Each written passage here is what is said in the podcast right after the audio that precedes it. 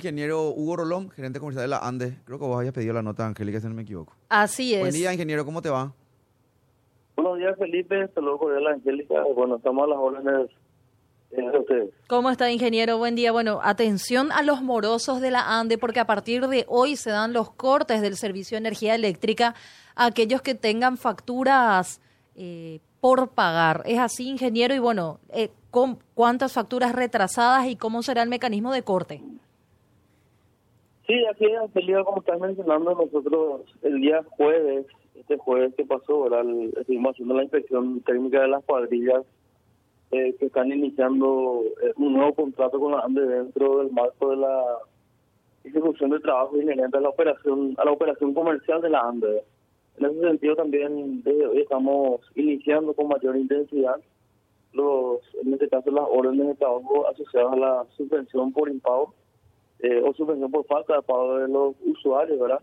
Importante recordar que la generación de, la- una orden de suspensión por impago genera, eh, en este caso, eh, al vencimiento de la segunda factura, eh, coincidente con la, en este caso, eh, con la generación de la tercera factura. Así, con la tercera factura va generando la orden de suspensión y a partir de ahí se realiza la planificación y programación por zonas de trabajo que van a ir comenzando con, con mayor fuerza desde, desde la fecha.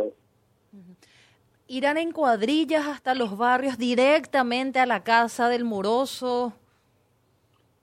¿Cómo será eso, ingeniero?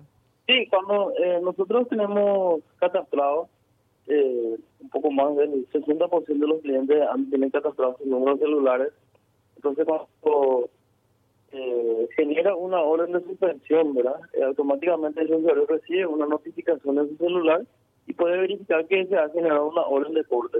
Posteriormente se hace una programación por zonas de trabajo. Por, por, cuadri- por cuadrillas, una cantidad importante de cuadrillas que estamos incorporando. Ahora estaremos iniciando con aproximadamente 30 cuadrillas desde hoy, eh, distribuidas a todo lo que es el sector de Asunción y Asunción Interior también. Y posteriormente esas cuadrillas se acercan y hacen el corte por falta de pago previa notificación al, al usuario. Eh, Hugo, eh, ¿cuál es el monto de la... ¿Tener un estimativo? Imagino que sí, por, por tu cargo. Por cargo que tenés, el monto que, sufre la ANDE en Peria con respecto a esto. Sí, en, en este caso, digamos, la deuda morosa total eh, acumulada a nivel país, estamos hablando de cerca de 200 millones de dólares. Eso, lógicamente, se tiene que gestionar en todo el país. Hoy nosotros estamos arrancando con más fuerza en lo que es eh, Asunción del sistema metropolitano, donde tenemos, eh, digamos, la mayor deuda morosa, conjuntamente con otros departamentos importantes también del, del país, como ser Alto Paraná, Itapúa, Caguazú y eh, San Pedro en el norte del país. ¿verdad? Pocos son los, los cinco lugares donde tenemos mayor deuda acumulada que, que totalizan prácticamente el 75% del total de la deuda a nivel país. Hugo, acá me están escribiendo eh, también para preguntarme el procedimiento en el caso que uno detecte que su vecino, su vecina esté con, se esté colgando del... del, de- Que del- les tira el cable. Claro, que les tira el cable. Explícanos un poco eso, Hugo. Primero una cuestión técnica, si es que sabes, si es que supiese. ¿Eso puede darse de la casa del vecino o se tira directo del, del cable de transmisión de la ANDE, por decirlo de alguna manera? ¿Cómo se hace Sí, eso? eh, sí, eh, muy importante tu consulta. Eh, normalmente lo que los vecinos también tenemos muchos casos. ¿verdad? Hoy en día, en lo que es gestión de pérdidas eléctricas, tenemos eh, es clasificado tres sectores, ¿verdad? ¿Cómo se llama, perdón? No, en lo que es gestión de pérdidas Ah, eléctricas. gestión de es pérdidas las eléctricas. Básicamente nosotros tenemos, estamos concluyendo un trabajo en el Banco Mundial, una consultoría, pero de los avances preliminares, eh, básicamente, y también de la experiencia que estamos teniendo ya, estamos hemos especificado tres sectores importantes. ¿verdad? Uno es el sector de, de media tensión, eh, con un sector muy importante que es criptominería, Mm. eh, principalmente Ya. que se, se Alto Paraná se da mucho es eso, el, el este del país. En el Alto hoy estamos sí. iniciando un operativo fuerte también en Alto Paraná, ¿verdad? con más de 15 cuadrillas de media tensión que van a estar trabajando en la zona. Y eh, tenemos un sector medio que es eh, para los sectores de baja tensión para residencias, que tienen, digamos, diferentes tipos de irregularidades, ¿verdad? Algunos tienen medidores, otros tienen una derivación en su, su equipo de medición. Tenemos casos de conexiones directas, que es el caso que están mencionando, que sería una, una conexión directa desde la red de, la ANDE, sin que pase por un sistema de medición. Obviamente eso, eh, todos los usuarios de la ANDE normalmente pueden hacer la, la denuncia respectiva a través de la, de la página web. Pueden entrar ahí.